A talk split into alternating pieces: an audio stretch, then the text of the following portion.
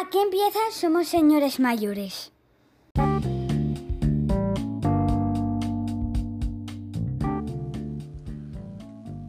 Muy buenas eh, noches desde el inframundo de los mocos que llevo con ellos desde, desde las medio vacaciones que tuve eh, en esta Semana Santa. Bienvenidos a un capítulo, episodio, como queráis llamarlo más, de Somos Señores Mayores. David Boto, buenas noches. Hola, buenas noches Javier. Es un placer verte eh, en lo virtual porque quiero confirmar a todos los y las oyentes de este programa que eh, realmente tuviste vacaciones, porque yo estuve la libre y estabas de vacaciones, Sí, que hiciste mucho deporte durante esas vacaciones demasiado. y que nos vimos en persona durante esas vacaciones. Tuyas. Ah, y- yo no, y- y yo no haz- estaba de vacaciones. ¿Y haciendo deporte? Sí, bueno, Bueno, sí, caray, deporte. Sudamos y nos dolía cosas al día siguiente. Eso se llama hacer deporte. me dolía mucho, pero nada, bueno, nada. Disfrutamos, disfrutamos de un espacio espectacular en Oviedo. Espectacular. sí. Conocimos RBA Academy, un espacio para el baloncesto magnífico. Cremita, ¿eh? Sí, sí, con, con las instalaciones eh, adecuadas, los materiales para mejorar eh, las técnicas individual y el baloncesto en general eh, necesarios. Y por lo que tengo entendido, un saludo para ellos, unos entrenadores de calidad. de calidad, de los cuales me consta que hay dos o tres que nos escuchan, ¿eh? No lo dirán. Bueno, pues no, mejor, que, mejor que no lo digan, es normal, porque igual los despiden. La verdad es que, que un sitio un sitio chulo para conocer. Probamos una maquinita, esas que hay cuatro o cinco por España. Eh, David no se atrevía, ¿eh? Porque como él no es tirador, hasta que tirador, tirador es todo el mundo, metedor es otra cosa. tirador es todo el mundo.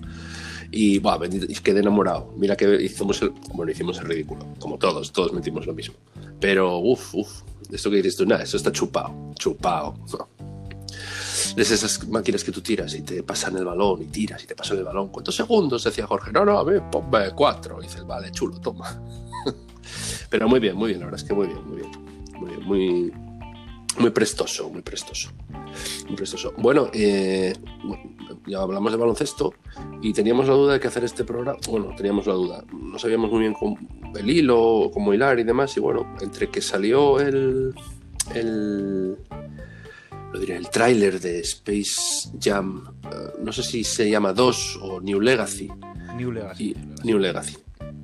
Y, y, que los Oscars están ahí al caer, me parece que es a finales de este mes, pues eh, decidimos eh, basarnos un poco, un poco más en lo que es cine o televisión o demás y lógicamente hilando un poquitito al, al tema baloncesto.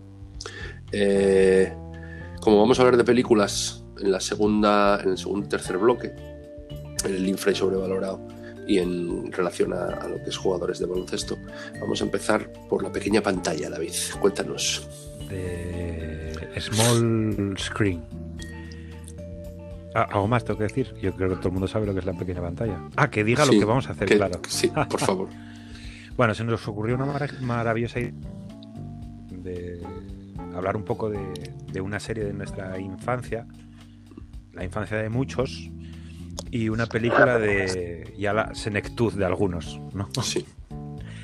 Eh, el tema es el equipo A. Y aquí es donde metes la música.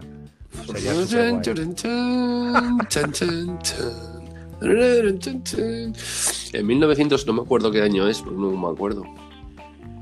Eh, cuatro de los mejores hombres del ejército norteamericano eh, fueron acusados. Ojo, es que me la sé de memoria, chaval. Qué No, no, mal. sigue, no te pares, no te pares.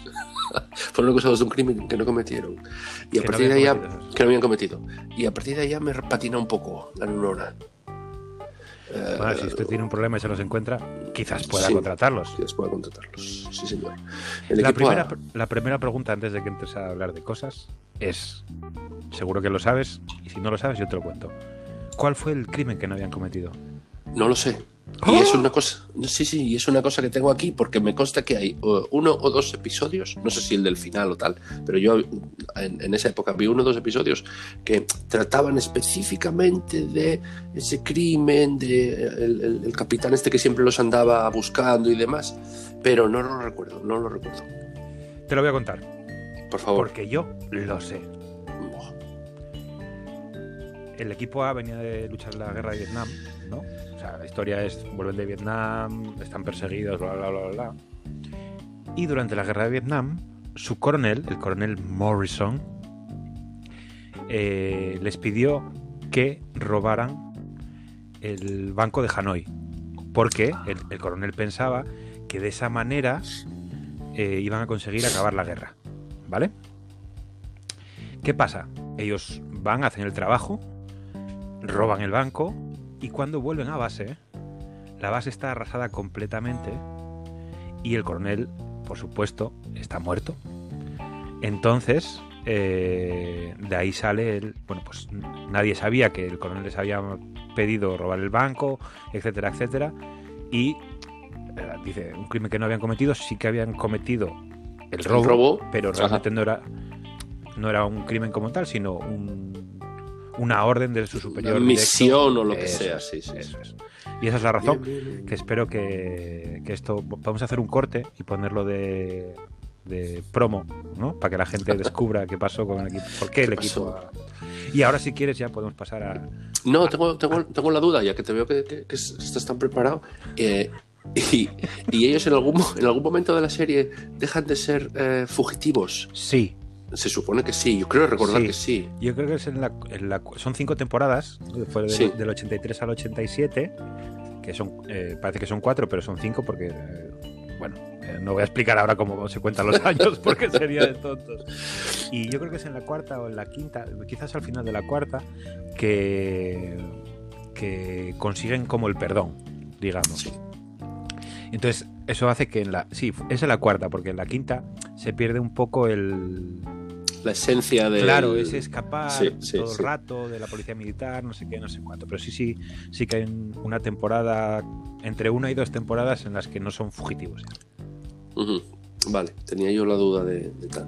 Bueno, pues serie que en España yo creo que es más o menos por la, por la, por los años que tenía yo y los años en los que es la serie, yo creo que se, se estrena o es más o menos correlativo a, los años de la temporada. Esto, esto empieza en 1983 eh, y como bien dice David, cinco temporadas hasta el 87.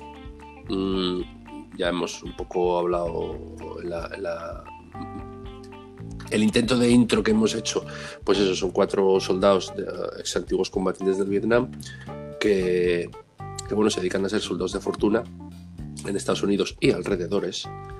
Eh, y bueno, haciendo el bien, soldados de fortuna que al final, mm, bueno, pues van por pueblos, sacando a gente de, apuros y demás, pero después entra también lo que decía David, la historia de que siguen siendo pues que siguen siendo perseguidos por el por la policía militar estadounidense por ese crimen que en principio no cometieron Eh, personajes o actores empieza David Pues el primero y el más reconocible por todos es eh, John Aníbal. Aníbal es apodo. Smith, que lo hacía George Pepper, ¿vale? Había sido estrella de cine en los 70. eh, su carrera había quedado ahí un poco perdida de la mano de Dios. Se había dedicado al teatro y movidas así y lo recuperaron para la serie, ¿no? Que le dio ahí como, como un empujón, como si fuese Tarantino con Travolta y esas movidas, ¿no? otra vuelta sí Eh, hicieron lo mismo con, con George Pepper. Eh, si no me confundo, George, eh, nuestro querido George salía lo más eh, la película clave para él es Desayuno con diamantes, ¿no? sí Por todo lo que lo que implica, aunque yo creo que nadie lo tiene en la cabeza, ¿no? Todo el mundo piensa en, en la Hepburn y nadie piensa en George Pepper, pero bueno, ahí estaba él. Y eh, no voy a entrar a valorar ni a hablar mucho más de sus películas porque son del año Catapum y no estamos aquí para eso. Pero sí eh, hacer saber a la, la masa de millones de, de millones de personas que nos escuchan que la verdad Sí. es que, por lo que dicen, y él mismo lo decía de sí mismo, era un poco cabronías. Era un poco cabronías, no era un buen tipo. No, no le gustaba a la gente, era un tipo muy celoso, envidioso, bueno, estos son, son cosas. Hay un documental que sacaron, no sé cuándo lo sacaron, que hablan algunos. George Pepper ya había, ya había palmado, pero, pero hablan un poco de la relación que tenía él con el resto del equipo, sobre todo con, con Mr. T. eh, Y le tenía inquina, porque al final, si es verdad que bueno, Mr. T era un pancho y un, y un comediante en el set, y este Sí. iba de diva del teatro y superactor. Y como a la gente le gustaba más Mr. T que, que él, pues siempre andaba un poco a la gresca. De hecho, hubo problemas en, en rodajes. eh, contrataron a a Robert Bog, Bog, Bog, que hacía el coronel Stockwell, el general, Sí. perdón, Stockwell, porque era colega de George Pepper para ver si bajaban esa tensión, pero ni aún así. Eh, y no, no tenía muchos no tenía muchos amigos, la verdad. El amigo George, sí. Bueno, bueno, quizá también el hecho del bajón que pega a- a- después, de- no después de Desayuno con Diamantes, que tiene varias películas, ¿eh? pero bueno, es verdad que es como un pico y después empieza una decadencia eh, fílmica, vamos a decir así, con algunas excepciones. Pues igual es por eso también. Pero bueno, se- esta serie relanza su carrera. Además, bueno, es un, es un personaje con ciertas coletillas y, y- y así como muy sobradete que, que gustaba, ¿eh? Gustaba. Quiero decir, la verdad es que era un personaje guay para tener, porque al final Sí, se disfrazaba todos los capítulos para contactar con la gente que necesitaba ayuda. Eh, esa es otra, perdona, ¿eh? que con esa mala leche que traiga, que le diga el, el- el guionista, oye, hoy te tienes que disfrazar de dinosaurio. bueno, no creo que fuese muy, muy problemático para él eso. Era más la, en la relación, en la relación con otros, ¿no? Eh, otros. claro que al principio, quiero decir, si tú no centras, es raro, ¿no? Este, este pavón de todo el día disfrazado de hombre lagarto, de, Sí, de sí, sí. chino, de lo que sea, ¿no? Y era porque eh, era como actor eh, que en la serie, era Sí. como un actor de la Universal o algo así, un doble o alguna movida así. Entonces tenía acceso a todos esos complementos para poder disfrazarse. Disfraces y tal, exactamente, exactamente. Pues otro que hablamos. Dime, No, iba a añadir que, porque estábamos hablando de estas cocinas, ¿no? Eh, me encanta que los planes salgan bien, ¿no? Es eh, la catchphrase de... Joder, que es que profesional acaba de quedar este catchphrase. Dios. Eh, la frase clásica de, de Aníbal Smith y los puros. Es lo, eh, lo último, ¿no? bueno, los puros y los guantes de- es lo más reconocible. Y hay que decir que los puros eran de verdad y eran de su colección personal. Quiero decir, el tipo era un poco flipado de la hostia. Joder, lo tenía todo el amigo George. Pero bueno, eso es una frase que, eh, que a, a- a- a señores mayores como nosotros, una o dos veces al año se dicen. Hombre, no, es, indudable. Se dicen. O sea, y se dicen porque los he escuchado en esta serie, ¿eh? No en plan, ah, no, no, no, no. Se dicen, es una cosa como las de Chiquito o las de Laura Chanante que quedan ya para toda la Los vida. restos. Eh, hablaste antes de Mr. T. Eh, es curioso cómo em- es, es, aquí es B.A. Bar- Barracus, aquí era M.A. eh, no sé muy bien, el- el- el- no sé si sabes tú Es el M tío, y el A. Que, se- que sepa yo, o sea, yo esto no lo miré mucho, pero que sepa más que tú, que seguro sí. que algo miraste. Sí, esto ti- tiene una razón. Cambió de nombre, cambiaba de nombre en casi todos los, los- los países, ¿no? Porque eh, el BA era por eh, Bad Attitude, ¿no? Mala actitud. Sí, mal- Mala actitud es MA en español M.A. y por eso era MA. Eh, ¿Puedes contarnos más cosas? Y busco algún nombre más de, de los que tenía el ¿Qué personaje. Pues este Mr. T, eh, perdón, este MA, eh, que es Mr. T, tendrá su nombre eh, oficial, pero bueno, él en casa, bueno, en casa, en los créditos, es Mr. T. Es también muy conocido por, por ser el- uno de los, de los de los boxeadores más ah, acérrimos que tiene eh, eh, Rocky. Las películas de la película Rocky, si no me equivoco, Rocky 3 nada más. Pero bueno, es así como el supermatón de, de tal. De hecho, fue lo que le dio es. el papel. eh, o sea, le, le catapultó un poco Es en el mundo de la Bueno, interpretación sí, porque y le dio el papel a- un negraco enorme con esa cresta y, y- y demás. Él, si no me equivoco, viene de, de la WWF.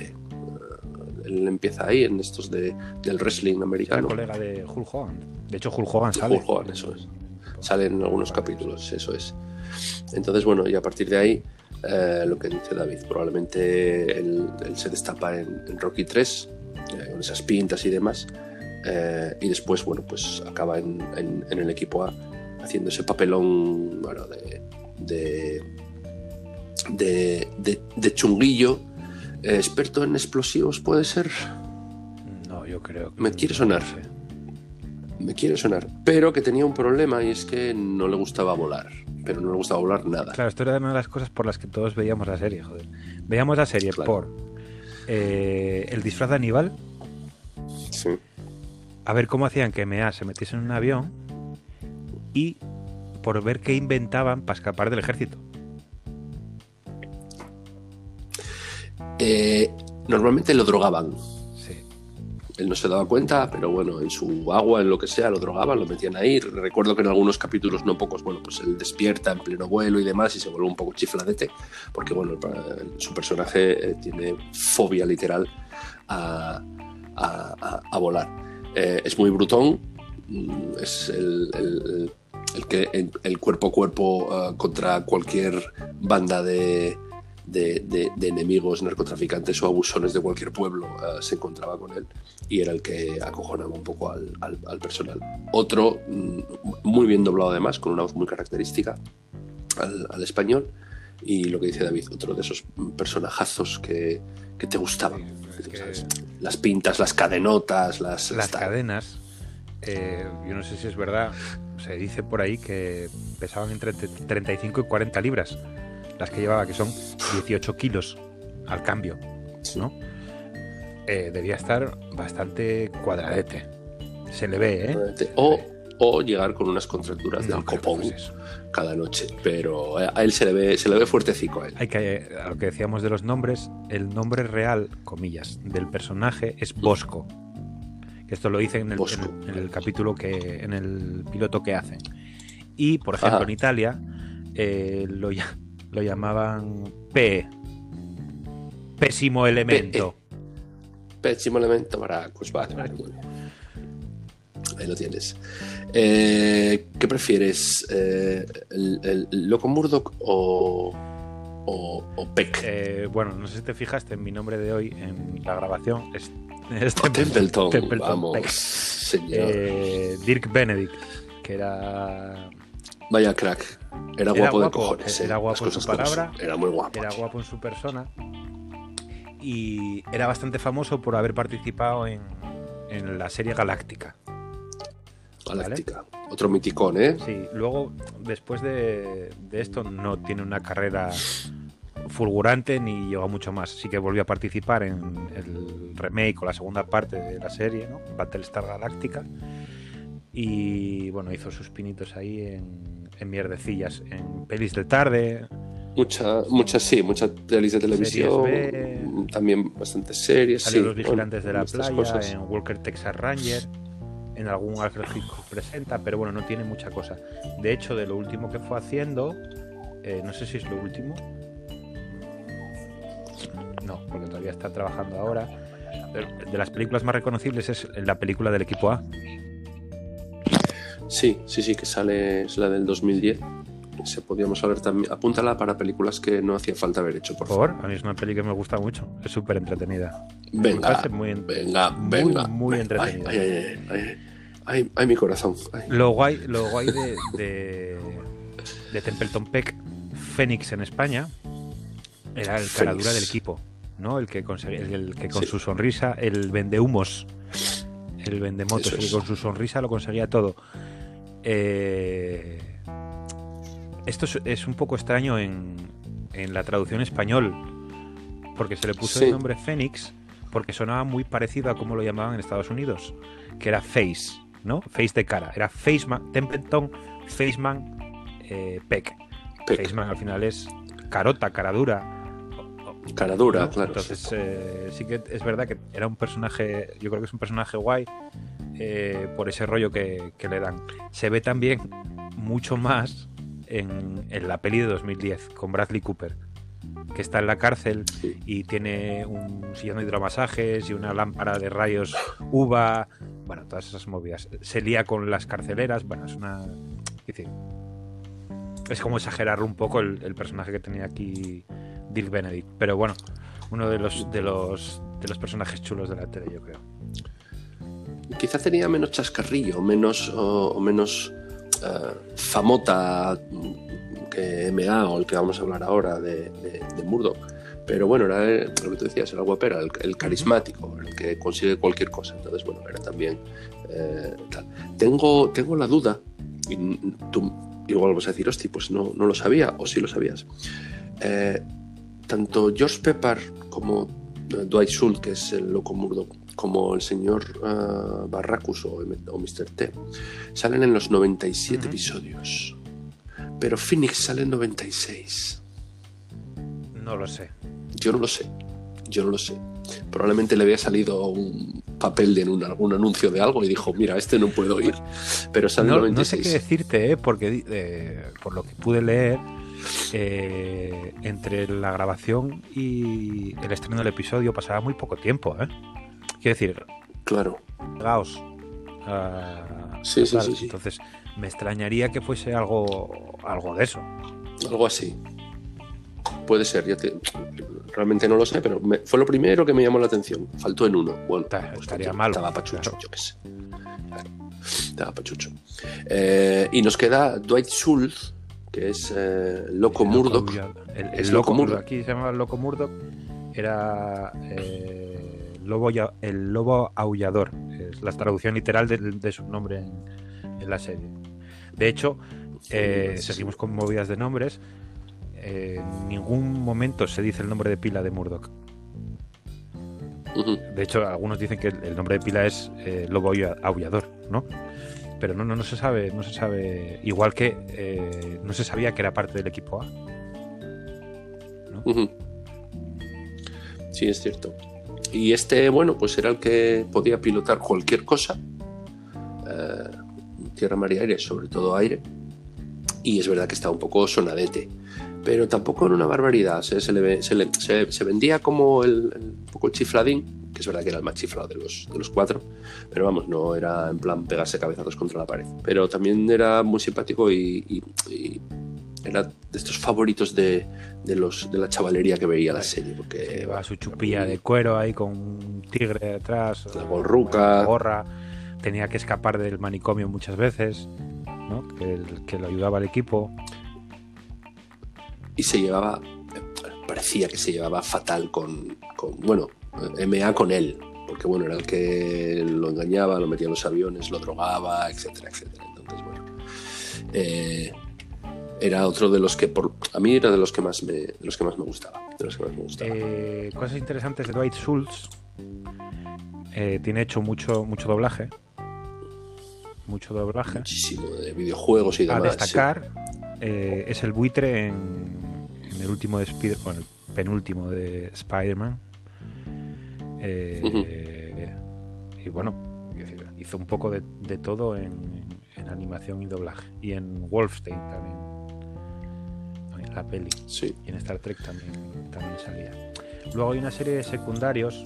eh, pues hablábamos antes de Robert Bow, eh, Melinda Culea, me culea, era lo- claro, de pequeño te sonaba eso, sí. que la echaron a lo zorro, nunca las esto hay que decirlo porque, porque es bastante sangrante, sangrante. eh, cada vez que ficharon a una mujer le hicieron la vida imposible. Sí, porque esta había empezado como la, ¿qué? La especie de, de mensajera o algo, porque tenía 24 episodios. Bueno, fue, hizo dos temporadas No, completas. era un casi. rollo de. Bueno, pues eh, a esta la echaron porque quería participar en la acción. Pues normal, estás metido en la movida que es, que Sí. es más movida, ¿no? Que es pegar, que es pegar y tiros, joder, claro. luego quisieron fichar a Tía Carrera, que Sí. al final les dio calabazas. Y ficharon a otra, tampoco les valió para nada, entonces fue. O sea, no les valió para nada. No porque la actriz no, no valiese, sino porque despreciaban un poco, un poco la movida. El, Eso el tema es. Y muchacha. luego están por ahí, bueno, pues los coroneles que los, los perseguían, ¿no? El coronel Fulbright, eh, el general Stockwell, que luego se une a ellos. Y hicieron un fichaje para el equipo A que era Eddie Vélez, que era como un, Sí, eh, un técnico de efectos especiales de Hollywood que por alguna razón no recuerdo por qué eh, acaba trabajando con ellos. Y luego sí es verdad que, que está pues la mítica Anita, ¿no? Eh, sale en un capítulo, no sé si es uno o dos, pidiéndoles ayuda al equipo A. Y es la representación.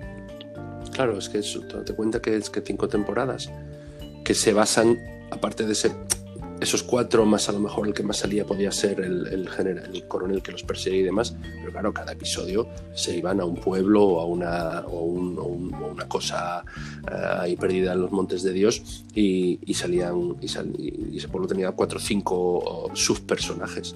Me llama la atención los dos episodios de Ana Obregón, eh, que hace, iba a decir, hace de mexicana, no, creo que hace de, de- de americana de tal. Eh, y uno, por supuesto, sin, sin estar acreditado, de tu amigo Ol Leong. Es que. Es que. Esto es así. Tiene que salir en todas. Esto es así. Quiero decir, Es más, me, me- me pareció verlo en la grada del RBA Basket. Me estaba por ahí arriba. Estaría guay, pasar. tío. Eh, y esto es más o menos eh, toda la movida. Sí que hay que tener en cuenta, ¿no? Hay que comentar que este tema de de que hubiese siempre un accidente de coche también en cada capítulo, super, super Sí, aparatoso, mínimo. que no muriese nadie, era cosa, era cosa de. Era Nunca como nadie. La broma interna de los guionistas, que siempre lo hacían. Y sí que es verdad que a pesar de tener mogollón de tiros, no se ven muertos. Eh, pareces eh, un guerrillero del, del equipo A, ¿no? No, no- no matas a nadie, ¿no? O algo así. Eh, sí que hay muertos. Hay cinco muertos en toda la serie. Bueno, realmente hay dos y tres que no se sabe. Uno de ellos es el coronel, el capitán, bueno, uno de los que les perseguía, Fulbright, que Sí. que en una misión se, se junta el equipo A para ayudarles y lo hacen juntos y en esa muere. Pero era una serie muy, muy, muy inocente en ese sentido. Muy inocentona, sí, sí. Es que es la eh, lo que tú decías, la gente, bueno, ya piensa, va a morir alguien, esas explosiones donde salen eh, los Eh, tres o cuatro disparados, que es un- como una catapulta que es que es muy buena. como una rampa, eso es, eso es, eso es, eso es. Los coches dando vueltas y vueltas y vueltas. Y después, tampoco sabías muy bien, cada uno supongo que tendría sus negocios, porque nunca Bueno, para que tú no lo vieses, tampoco iban, tampoco cagaban. No, no, no, pero eh, ellos eran como los siete samuráis. Llegaban y, y al final decían, "Ah, quédatelo, que esto lo he hecho porque me mola.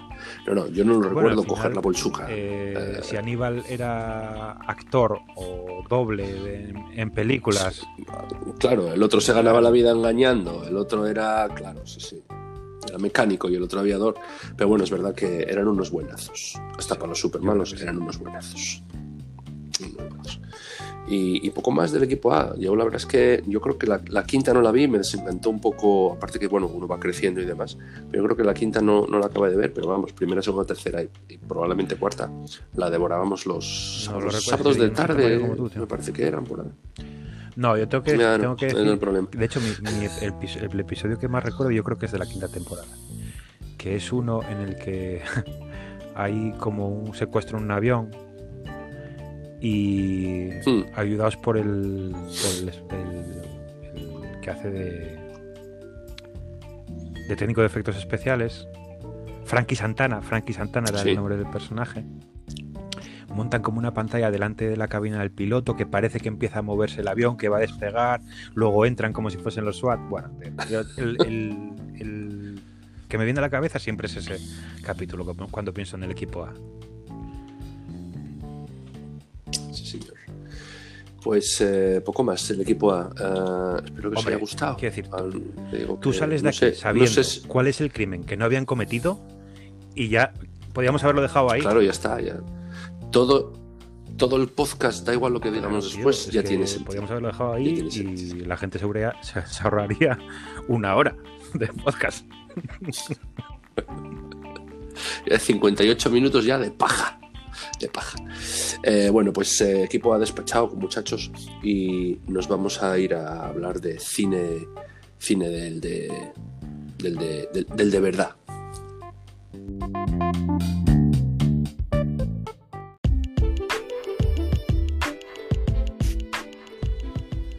Pues aquí estamos otra vez, con diferente musiquina de fondo. No sé, la gente espero que se dé cuenta. Mi currele hasta la una de la madrugada los, los miércoles poniendo música de fondo que pegue con el, con el primer bloque, otra Pero que que, pegue con que el- pegue. Si pones la primera que pilles. Y No, no, lo no. sabe, lo sabe todo el mundo. No, tío, de verdad, analizo las músicas de fondo. Porque además te, te- en el Anchor este viene, viene con, con temática, misterio, oldies, no sé qué. Va todo sin copyright, que ya música de ascensor, pero bueno, eso. Podemos hacerla nosotros la música y meterla luego. También. Vamos, será por, será por, Vale, será igual. por, por te- Igual- será por solfas. Igual mejor no. ¿A qué jugamos, David? Vamos a jugar, amigos y amigas, a infra y sobrevalorado. Y ahora entra la música del equipo A. que por cierto, hace una hora nos han puesto en Twitter pues, nuestro gran amigo Iñaki que desde que hacemos el infra y sobrevalorado, eh, en la que el Gana programa mucho. ga- gana. Sí, Lo- no. Nos ha jodido mayo. Por eso lo hicimos. Lo vimos clarísimo. Necesitábamos carnaza y la metimos. ¿Por qué? está, Porque somos unos vendidos. A la audiencia, A, a lo que sea. Y lo vamos a demostrar. ahora mismo. Vais a flipar. Películas, a- películas ganadoras de Oscar. Sí, va- yo cre- vamos a coger tres pelis ganadoras de Oscar. Sí. Además, son al azar. Dijimos, ¿en qué año empezamos? En 1988. Dice, Es más, esto cada- fue, perdón, esto fue, perdona, ¿cuándo miraste esto? Dilo. en, un- en- en coche? en un coche. Pero déjame acabar de contar la historia, hombre. Perdón, perdón, adelante. Dijimos, ¿en qué año empezamos? En 1988. ¿Y cada cuántos años? O sea, la- el, el Oscar a la mejor película de cada cuántos años. Y dijiste tú, que me acuerdo perfectamente, cada, cada tres años. Entonces tenemos el Oscar a la mejor película de 1988, Sí, el de 1991 y el de 1994. ahí lo tienes. Báilalo. Voy a tirarte la primera Sí. para que tú hagas con ella lo que quieras. ¿Cuál quieres? ¿La más reciente o la más vetusta? La más vetusta, Morla. Vale. La película para eh, decir si consideras que está infra o sobrevalorada es Rain Man, subtitulada en España como El hombre de la lluvia. Rayman, eh, estamos hablando de Tom Cruise y Dustin. Yes, Dustin Hoffman. Pues eh, sobrevalorada. No, sinceramente, sobrevalorada. Eh, Dustin Hoffman hace un papelón. No le cuesta mucho porque yo creo que Dustin Hoffman es un poco así. Vaya, pero. creo- perdón, Dustin. Ay, Eh, me acabas de hacer mucha gracia. Un saludo para Dustin Hoffman. Saludo. Eh, y Tom Cruise que hace su papel de muy de toda la vida, que es, es igual que el de Rey Ma- Jerry Maguire. Ah, venga, rápido, estoy un poco histérico. Venga, vamos a. Eh, no, sinceramente no. Había otras películas, no recuerdo la cual, pero que se pudieran haber llegado el Oscar este año tranquilamente. Eh, sobrevalorado. Y la historia, bueno, bien, pero es que no me acaba de casar. No, no, no. Yo para, para dar un Oscar, eh, en absoluto, sobrevalorado totalmente. Voy a decirte que Shakespeare in Love tiene un Oscar a la mejor película. Vale, pues, pues otra, ot- otro truño. Bueno, no, no y es que ya pareces yo. no todo puede ser un truño. Y yo creo que en este caso la película no lo es. Vaya. No lo es, tío. ¿En qué te basas? Es decir, es una peli ganadora de Oscar, con lo cual decir que está eh, infravalorada es complicado. ¿Vale? Pero Y sí Marisa es- Tomei también tiene un Oscar. Nos ha jodido Mayo. Pero porque se confundió, se confundieron Ah, vale. para darse, a, a la hora de darse. Eso es verdad. Yo creo que eh, el papel que hace Dustin Hoffman, aunque él sea un poco así, otro saludo para Dustin, eh, es un papelazo. Quiero decir, no creo que en aquel momento hubiese muchos actores capaces de hacer esto. Si me apuras, te digo que hoy en día tampoco hay muchos actores capaces de hacer esto. ¿Vale? Vale. si pasas a Tom Cruise, Tom Cruise es un cara dura. Sí, que claro, si, vende, sí. si vende coches de importación, que no sé qué, que no sé cuánto, que se lleva al hermano tonto al casino porque sabe que cuenta bien. ¿Eh? Y a ver si pesco. Claro, y esto no es un papel habitual de Tom Cruise, ¿no? Es un, es un registro, salvando las distancias o lo, lo que se pueda considerar, un poco más oscuro de lo que hace habitualmente. Sí que es verdad que luego se redime, que lo quiere mucho, que lo ayuda, que lo salva, no sé qué, no sé cuánto. Pero yo creo que son dos in- interpretaciones eh, muy a tener en cuenta como para decir que la película está sobrevalorada. Y además No sale Valeria Golino en su mejor momento. Bueno, también. Vamos a. Ahí te doy un, un chance, que se suele decir. Pues vale, no me has convencido del todo, pero bien, vale. Lo tengo, como dice mi hijo, lo tendré en cuenta. Bueno, nada. Intentaré Siguiente. hacerlo mejor la próxima vez. Gracias. Vamos a viajar en el tiempo tres años. Tres años. 1991. Cuatro de los mejores hombres del ejército. No, no. En 1981, eh, la película ganadora del Oscar fue El silencio de los corderos. Que yo te voy a decir, me lanzo directo, Sí. Sí, sí, sí, que igual está un poco sobrevalorada. Vaya. Porque si antes defendía el papelón de Dustin Hoffman, no puedo dejar de defender el papelón que hace eh, Anthony Hopkins aquí. ¿Vale? Esto vamos a tenerlo todos en cuenta. ¿Vale? Anthony Hopkins sí, hace un papelón. Pero luego, quiero decir, eh, la gente Sterling a mí es que no me aporta nada. Si, si, si en vez de ser la gente Sterling es una silla, funciona igual. No, no es exactamente así, ¿no? No es como la arca perdida en Indiana Jones. Pero es que es, es flojo, es flojo. Claro, igual es porque ves lo que hace uno, que es alucinante, lo demás es todo una patraña. Pero bueno, yo creo que de los corderos, yo creo que Jodie Foster falla un poco. No porque sea mala actriz, pero falla. Y la historia al final. mm, mm, el otro haciendo como que tiene vagina. mm, me da un poco de cosica. Ay. No mata, Bueno, no mata tantas. No sé. Has acabado ya, has acabado. Podría seguir un rato inventándome cosas aquí, ¿eh?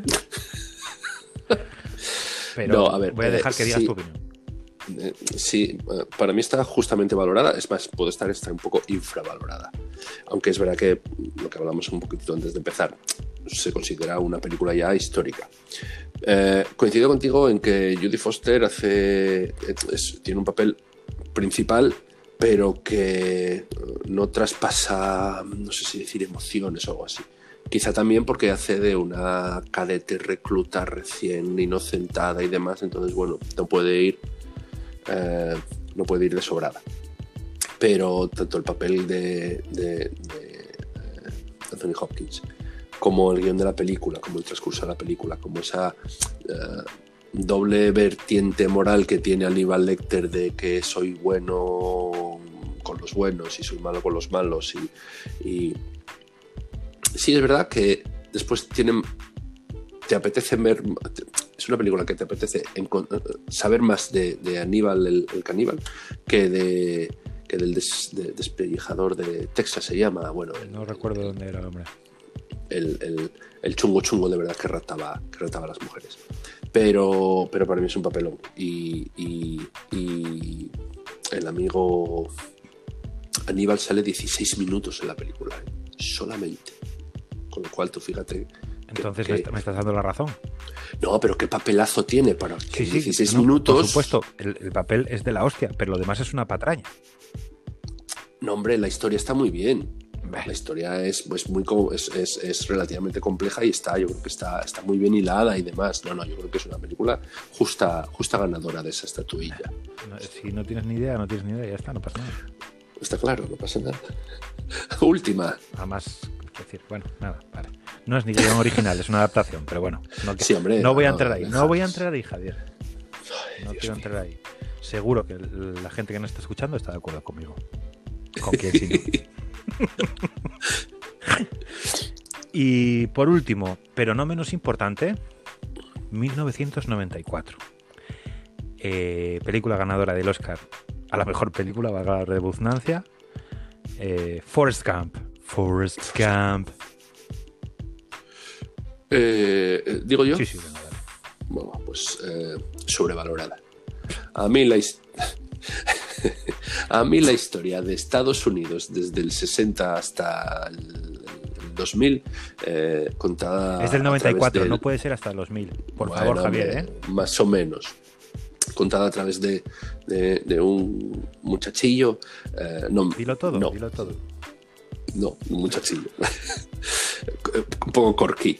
Eh, no, también es verdad que estuvo, si no me equivoco, corrígeme, que tú eres el que controla fechas, eh, le quitó le quitó varios Oscars a Pulp Fiction.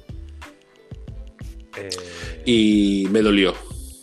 Y me dolió. Hombre, bueno, es que no, no quieres, no quieres entrar en Tarantino. No quieres entrar a Tarantino. No, no quiero entrar, simplemente No, digo porque que me entonces dolió. vamos a tener movida tocha con toda la peña que lo escucha.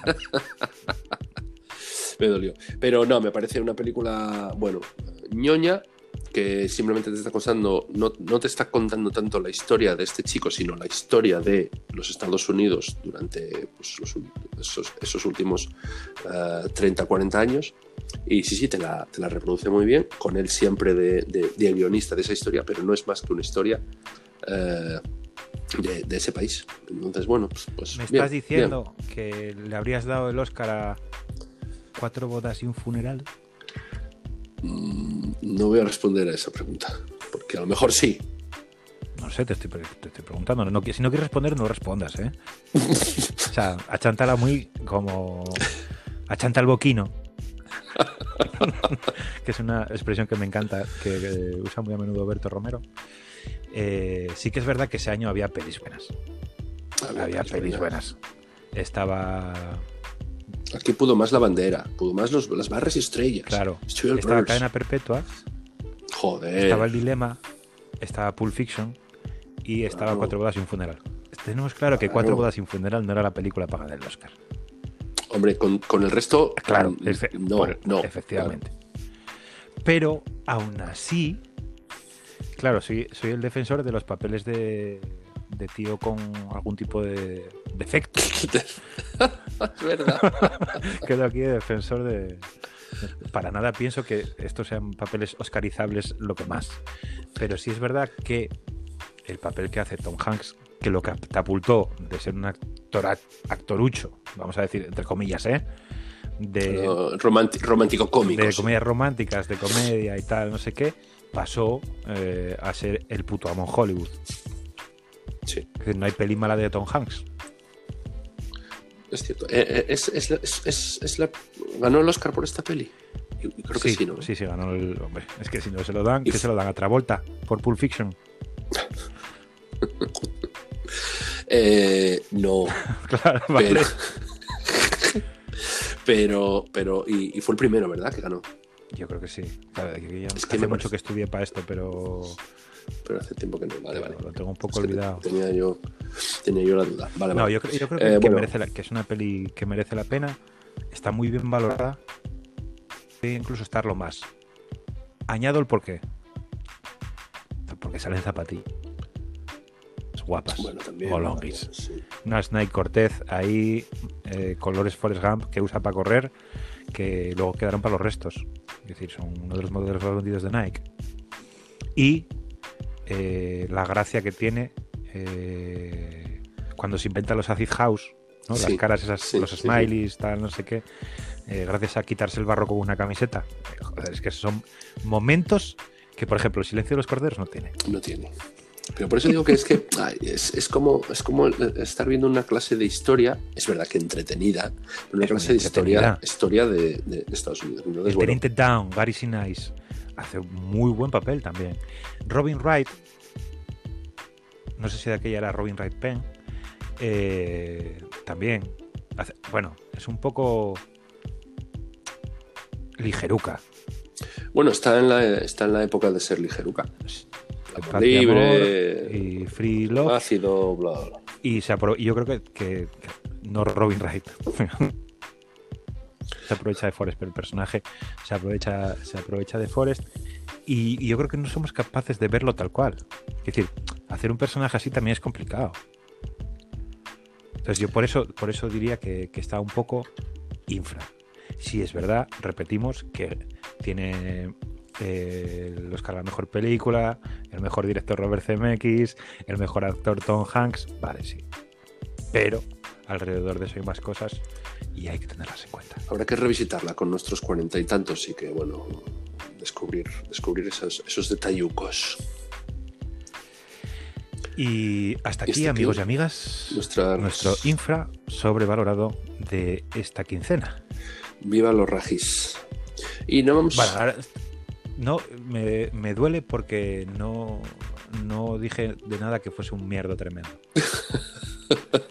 No te preocupes, intenta- David, os lo, voy, os, os lo voy a decir sin su permiso. David no se atreve a hacer esto de grupos musicales. No se atreve. Porque dice que va, dice que va a perder amigos. Entonces, como. A mí no, no- bueno, no es que no me Vamos a importe perder amigos. Vamos a a ver, lanzar pero eh, un reto a los que estén escuchando el programa este en este momento. A lo largo de una semana. Que nos pongan, por favor, en Twitter. O sea, si hoy estamos a día 7 hasta el día 15, que nos pongan por Twitter bandas musicales para el infra y sobrevalorado.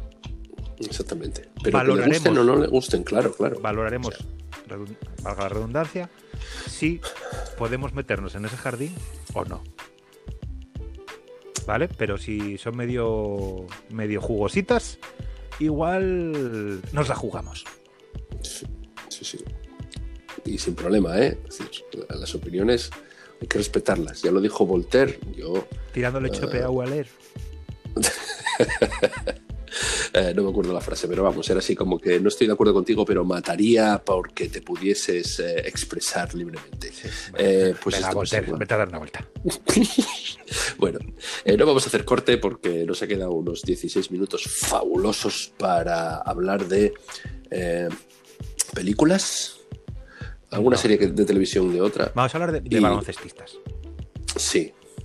Eh, Tienes razón, tienes razón, tienes razón. La intro tiene que ser de otra manera. Vamos a hablar de baloncesto. Entonces, corta, ser- corta y edítalo. Vale. sé que no lo vas a hacer.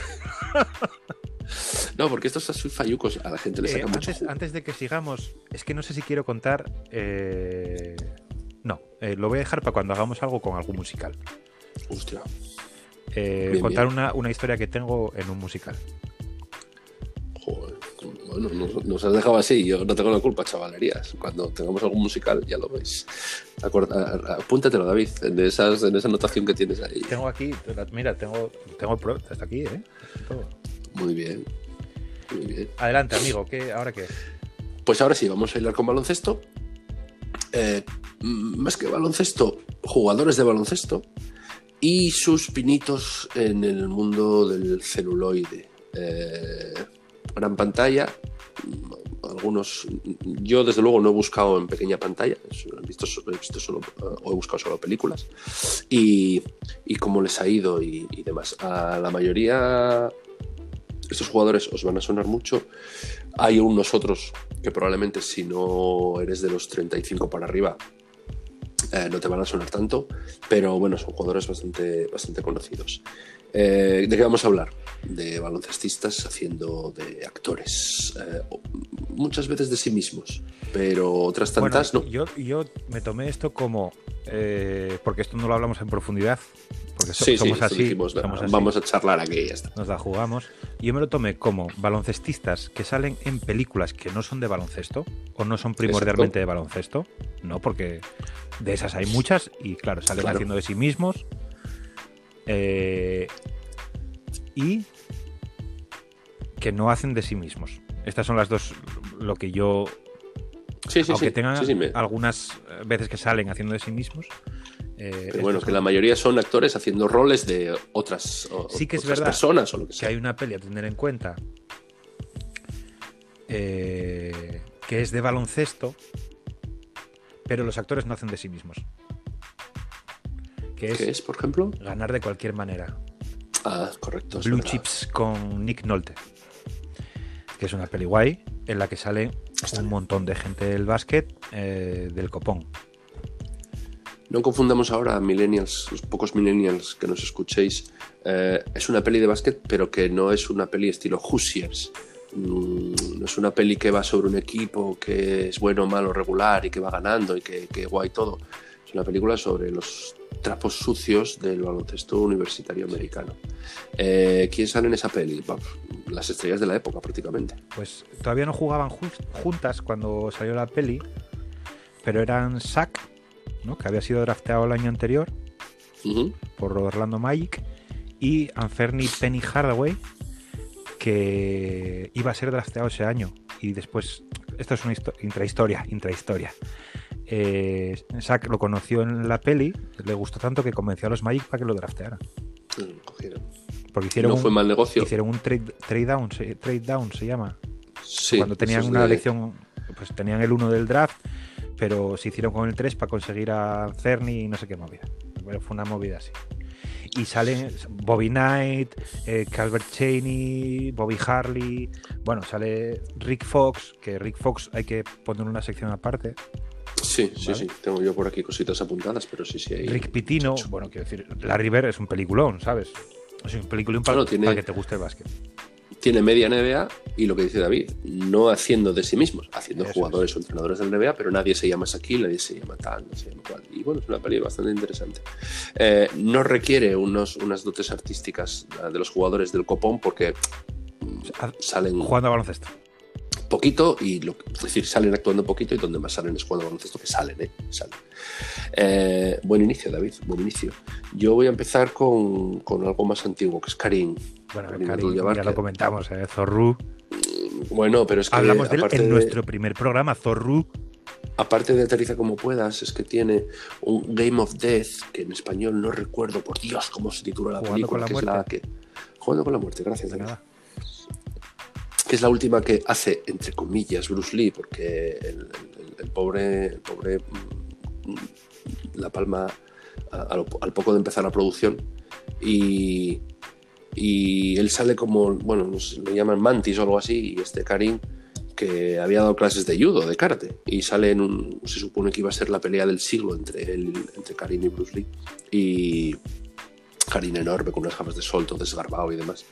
Y al final, creo, si, si no me equivoco, y además lo estuve viendo en YouTube, que no se llega a dar. O sea, la película la montan de tal manera que sale Bruce Lee dando unas patadas, no se ve a Karim, Karim recibiendo unas patadas, no se ve a Bruce Lee, y cuando están un poco los dos cara a cara, la cara de Bruce Lee se nota que está ahí puesta un poco acorchopado. La magia del cine. Sí, del 73. Es normal. Eh, aterriza como puedas y después hace, bueno, lo que, lo que queremos obviar un poco, que es que hace varias películas eh, de sí mismo. Pero bueno, este Game of Death, jugando con la muerte, mm, me, apetecía hacerlo porque, bueno, tenía esa, esa curiosidad, que iba a ser así una especie de, de- lucha del copo marinero y al final, por culpa de- de- del fallecimiento de Bruce, mm, fue un poco eh, manga por hombro. Pero bueno, ahí os lo dejo. La película está, si no me equivoco, en. Espera, espera, espera, que te lo digo, que todavía la puse en favoritos el otro día. Película horrible, ¿eh? Horrorosa. En Amazon. Por, en Amazon. Horrorosa. Horrorosa. Porque, claro, este muchacho muere, entonces le la- tuvieron que cambiar el guion, le hacen unas. no, vamos a hacer una, una cirugía eh, facial. ¿no? Horrorosa. Javi, no, no la lees, tío. Venga. Lo siento, lo siento, lo siento. Va- Vamos a pasar. Eh, eh, estoy, estoy, eh, acabé con Karim. ¿Cuál nos traes tú, David? Yo voy a apostar por lo difícil. Vamos. Voy a apostar por. Ojito. Darius Miles Oh, sí, lo, lo, lo tenía en yo The por aquí. Sí, Score. sí. La puntuación perfecta. Ahí está. La primera película que reúne al Capitán América y la Viuda Negra. ¿Vístelo, Un eh? Un drama. No, no es un drama. es que la vi, además coincidió que la vi hace poco. No sé si la pillé en Movistar Plus o en Amazon o tal. Y la dejé, la puse, vaya, a lo loco por verla. Porque me hace gracia ver a, a Scarlett Johansson y a Chris Evans de, de Sí, señor. Es una peli de, de la selectividad, de robar las respuestas del examen de selectividad en Estados Unidos, de un grupo de muy diverso de estudiantes adolescentes que eh, montan un plan para ir a la base de, operaciones de el Ministerio de Educación, ¿no? Eh, por entendernos, y entran, consiguen, consiguen las preguntas. Bueno, no la, no la voy a contar porque no es tan, no es tan antigua y se puede ver, se puede ver en, plataformas de streaming sin ningún problema. Y Darius Miles, que jugó en los Clippers eh, y sabe en alguna peli más, sobre todo haciendo de sí mismo, eh, hace de, de jugador promesa del, del high school. ¿no? que quiere tener buenos puntos en selectividad para poder conseguir una beca para la universidad, que es justo lo contrario que hizo en la vida real. O sea, dijo Sí. que iba a la universidad, pero al final no, se metió en la NBA. No fue. Y, y me parece me parece como muy amoroso. No tiene nada amoroso, ¿no? Pero, pero tiene un papel así como de, de superestrella que luego se preocupa porque hay otro que tiene menos suerte en la vida. y Bueno, pero es un actor, es un actor, es un jugador de baloncesto que nunca te esperarías en una peli y menos haciendo algo que no sea jugar al baloncesto. Sí. Estamos de acuerdo. Eh, ¿Me toca? Dale. Mm, voy a poner. Voy a poner a Will Chamberlain. Ay, Conan de mi vida. Conan el Ah, voy a Pacón. poner a Will, voy a poner a Will Chamberlain. Eh, Will Chamberlain, que antes de Conan, creo que antes de Conan o a la vez o algo así, tiene un corto con Sammy Davis Jr. que deberíais Oh, de ver todos. Buscáis. Will, sí, en serio, en un ring de boxeo. Ah, si ponéis en YouTube, está por ahí. Es, del 70 o algo así. Sammy Davis Jr., eh, Will Chamberlain, y os sale, es lo primero que os sale. Que es fabuloso. Will Chamberlain no está simpático, pero Sammy Davis Jr. te mueres.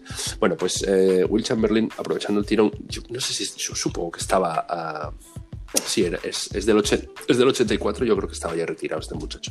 Pero bueno, aún así, aparece en Conan el Destructor, que El es Conan la el del tractor. parte. sí.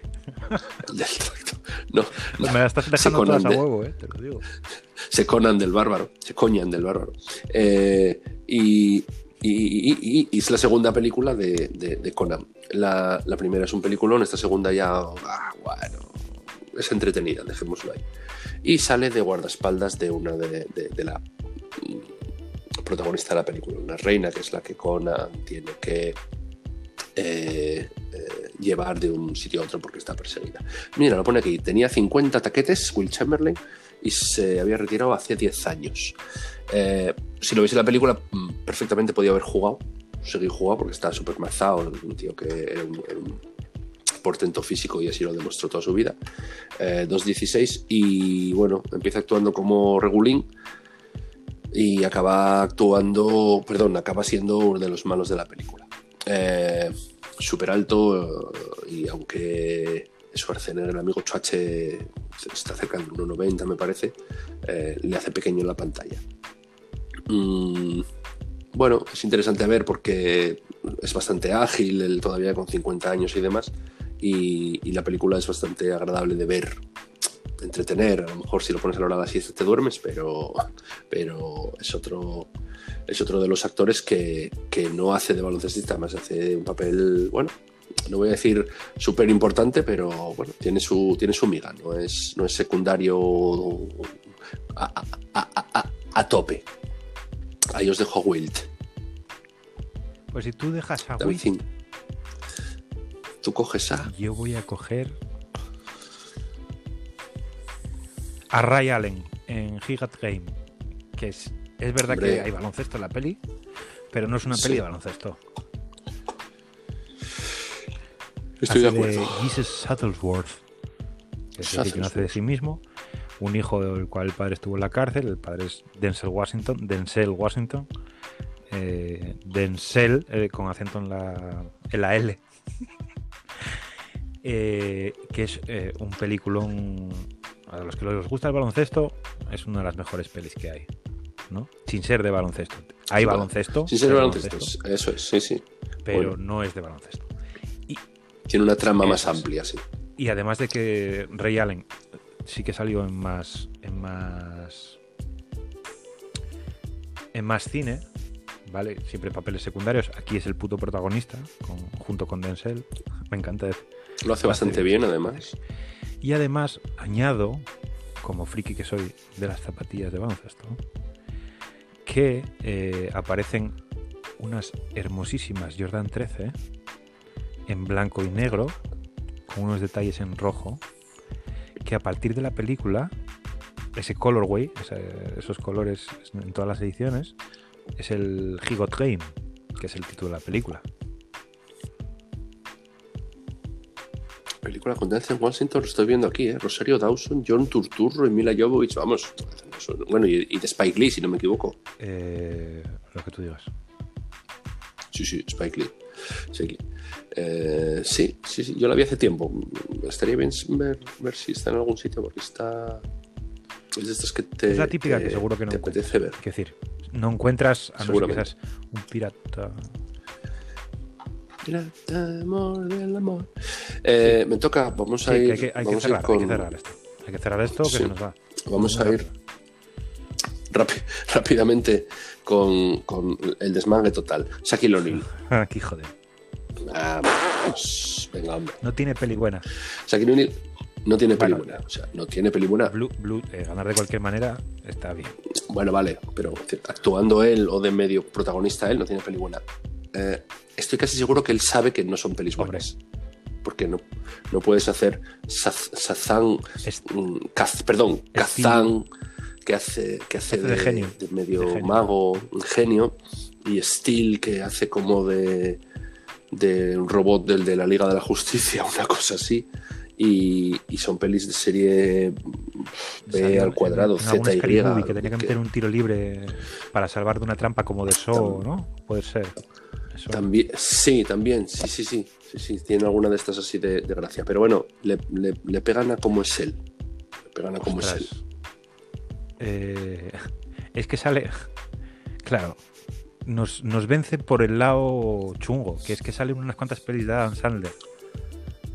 Sí, En las claro. de niños grandes, que hace de, de oficial de policía, eh, sale en las dos, me parece. Y en una de las. si no sé si- creo que es la última, que es Hubie Halloween, Sí, eh, que sale también. No, esta, como es muy reciente, no quiero desvelar nada, pero tiene un momento muy gracioso. No porque él sea especialmente gracioso, sino porque se dan todos los elementos para que el momento sea gracioso. También es verdad, no os recomiendo ver la película por esto, ¿eh? sí, a ver, las cosas son como son. Y Shaquille O'Neal, si ponéis Shaquille O'Neal películas tráiler, eh, os, os sobra. Os sobra. Pero bueno, él supo que se la pasaría bien, que es de lo que él lleva viviendo toda la vida.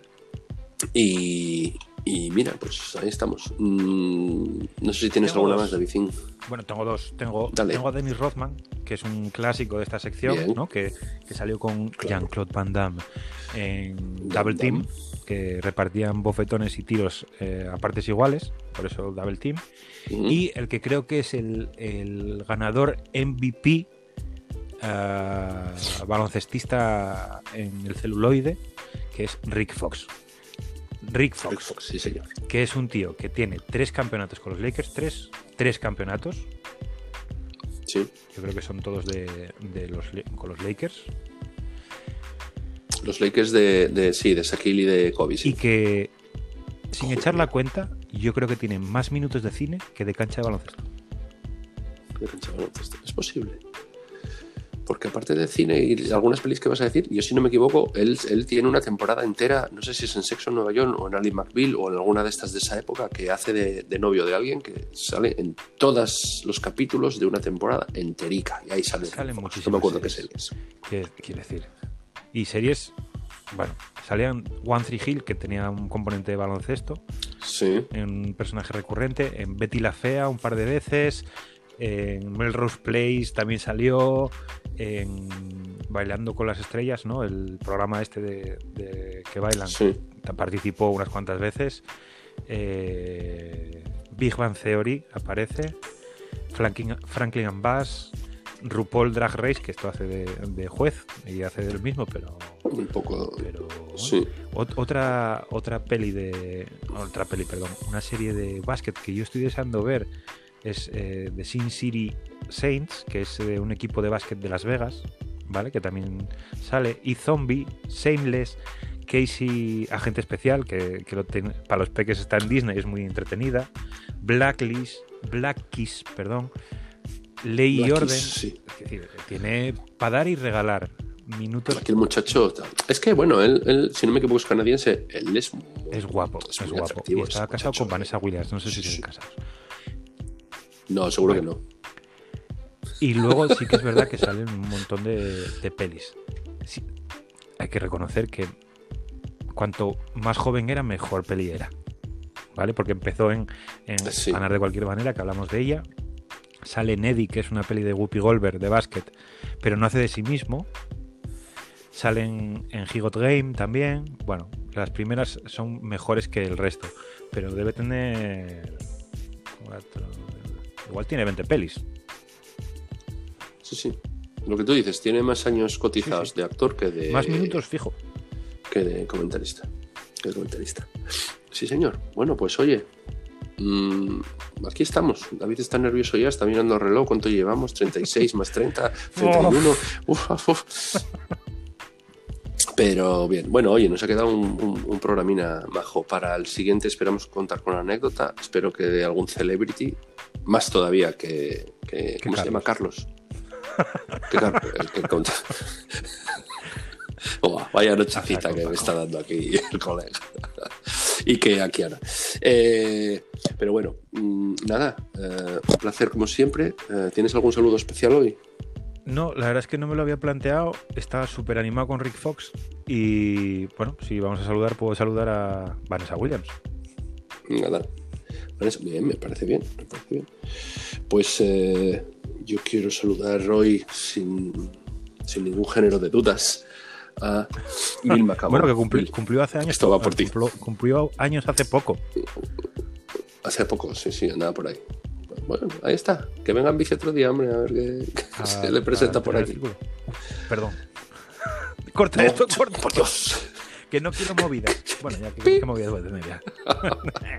Qué cojones. Sí, siempre bajan. Perdón. Nunca bajan. Eh, Es verdad. Jo, Esto es vaya- importante vaya- para Gijón. Vaya, vaya bucle temporal ahí, ¿eh? Sí. Hombre, vamos. Faltaría más. Bueno, señores, señoras, chicos, chicas, niños, niñas. Un placer. David. Un placer. Sean buenos, sean buenas. Y Javi. Sí, I love you. Ay, ladrón. Abrazo. Venga. Besos y abrazos.